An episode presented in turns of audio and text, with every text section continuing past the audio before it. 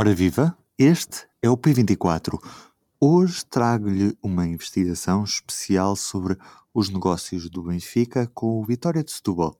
contados pelo jornalista Paulo Curado. Sem mais demoras, vamos ouvir o que ele nos tem para contar. Esta investigação uh, resultou da reunião de um conjunto de vasta documentação daquilo que se tem passado nos últimos anos na, na SAD do Vitória de Setúbal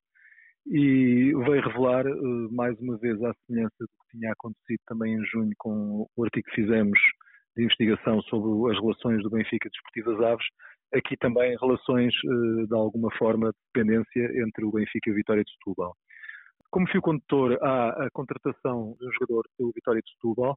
uh, a um clube marroquino no verão de 2019, o qual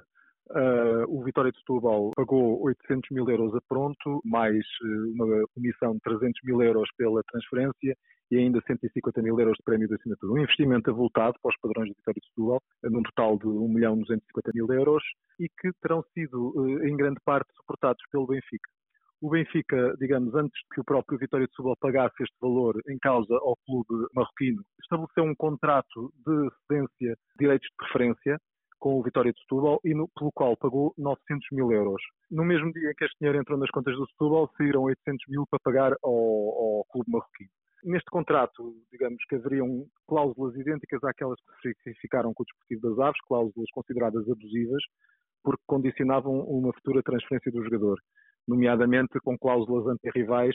uh, neste caso, uh, se o jogador viesse ser transferido para o Futebol do Porto, para o Sporting ou para o Sporting Braga, o, o Vitória de Setúbal teria que pagar uma indenização avultada ao jogador. Uh, o jogador em causa é o marroquino Khalid Achadi, que, como disse, no caso de, de pudesse ser vindo a ser transferido para o Futebol Clube Porto, para o Sporting ou para o Sporting de Braga, uh, tanto o clube como o, o, seriam punidos com uma, com uma multa, digamos, uma indenização de 6,5 milhões de euros. São cláusulas que a FIFA considera abusivas e que, e que não estabelece. Os regulamentos da FIFA são claros nesse sentido e, inclusivamente, o Benfica foi recentemente condenado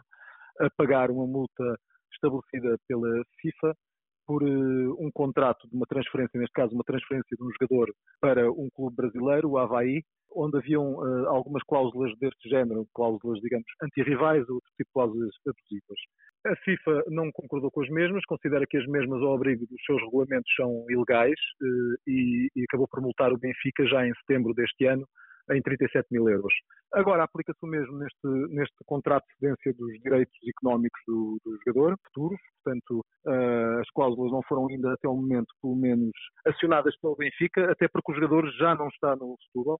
rescindiu por mútuo acordo em outubro e assinou por outro clube marroquino, onde se encontra atualmente. Uh, a par disto, há uma vasta documentação acerca daquilo que foi a gestão do Vitória de Setúbal Estado nos últimos tempos, nas últimas direções. Há uma confusão enorme em termos de extratos bancários, nomeadamente no que diz respeito àquilo que são contas abertas por dirigentes do clube, que determinadas quantias, algumas avultadas, nomeadamente uma de perto de meio milhão de euros, transitaram no mesmo dia em que entraram nas contas da, da SAD do, do, do Clube Sadino e eh, sobre as quais pouco se sabe. O que sabe é que as contas eram movidas com alguma descrição pelos dirigentes do Vitória, nomeadamente pelo um ex-presidente uh, Vítor Hugo Valente. Ele, contactado pelo público, referiu que estas circunstâncias surgiram porque uh, haveria o risco de as contas da SAD virem a ser penhoradas e, por cautela, este dinheiro que foi transferido para uma outra conta que seria em que ele era titular, assim como e, e garante que teriam lá também os dois outros administradores da altura da SAD. Estes valores, alegadamente e segundo a sua justificação, teriam servido para pagar salários e que o dinheiro terá sido todo empregue em função da SAD, do clube. Depois há aqui outras situações de negócios eh, pouco claros ou pelo menos bastante lesivos para o Benfica, no caso concreto, que é o caso da transferência de Cádiz para o Benfica. Uh, o jogador encontrava-se cedido por empréstimo por duas temporadas pela São Joanense,